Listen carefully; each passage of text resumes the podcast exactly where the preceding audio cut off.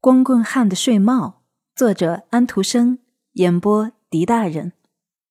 他的富有的东家派他出差，他顺路经过他的出生城市埃森纳赫。老瓦尔特堡依然屹立在山上，那些修士和修女山崖依旧和往日一个样。巨大的橡树仍像他儿童时代那样显露出同样的轮廓。维纳斯山在山谷里竖立着，光秃秃的。发着灰色的光，他真想说：“霍勒夫人，霍勒夫人，把山打开，我便可以在家园故土安眠。”这是有罪的想法。他在胸前画了十字。这是一只小鸟在矮丛里唱歌。他的脑中又浮现了那古老的短歌。从树林那边，在静静的山谷中，坦达拉莱伊传来了夜莺的歌声。他透过泪珠观看自己这孩提时代的城市，回忆起许多往事。祖房犹如昔日，只是花园改变了。一条田间小道穿过了昔日花园的一角，那棵树，它没有毁掉的苹果树还在，不过已经被隔在花园外面的小道的另外一侧了。只不过阳光仍旧和往日一样照耀着它，露水依旧滋润着它。它结着满树的果实，枝子都被压弯垂向地面了。它很茂盛，它会的。安东这么说道。有一根很大的枝子被折断了，是一双讨厌的手干的。你们知道，这树离开公用的道路太近了。他们摘它的花，连谢都不道一声。他们偷果实，折树枝。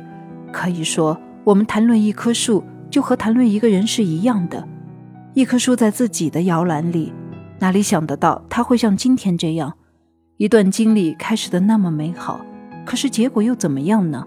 被丢弃，被遗忘，成了沟边的一棵普通的树，站到了田头路边。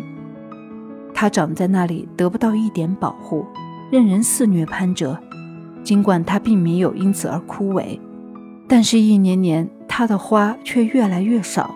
不再结果时，直到最后，是啊，这段经历便这样结束了。安东在那棵树下想着这些，在孤寂的小屋里，在木房子里，在异乡，在哥本哈根的小屋里，他在无数的夜晚想着这些。是他富有的东家布莱梅的商人派他来的，条件是他不可以结婚。结婚。他深沉奇怪地笑了。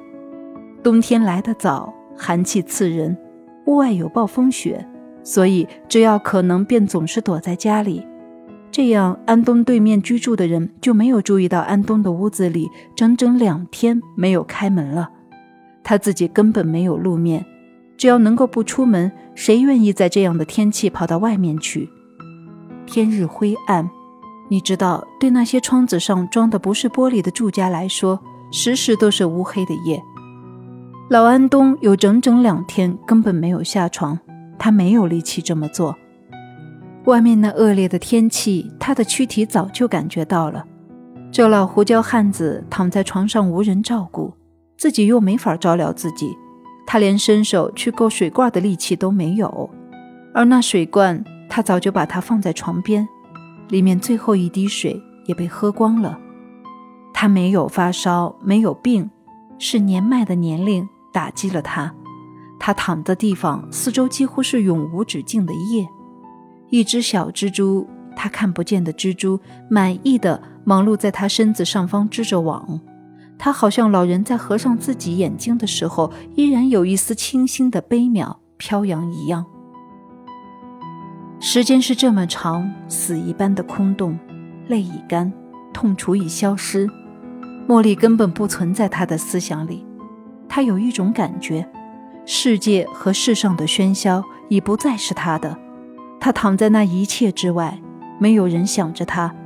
在短暂的一瞬间，他感觉到了饥饿，也感觉到了渴。是的，他感到了，可是没有谁来喂他，谁也不会来。他想起那些生活艰难的人来，他想起那圣洁的伊丽莎白还生活在世上的时候，他，他的家乡和自己孩童时代的圣女，图灵跟高贵的王子夫人、高贵的夫人是怎么样亲自走进最贫困的环境里，给病人带去了希望和食物。他的虔诚的善行在他的思想中发光。他记得，他是怎么样走去对遭受苦难的人吐露安慰之词的，怎么样给受伤的人医治创伤，给挨饥受饿的人送去食物。尽管她的严厉的丈夫怎么样监视着她，突然闯进来，气愤地问她：“她提着的是什么？”她在恐慌中回答说：“那是她从花园里摘的玫瑰。”她把盖布掀开，为这位虔诚的妇女而献出了奇迹。面包和酒，篮子里的所有东西都变成了玫瑰。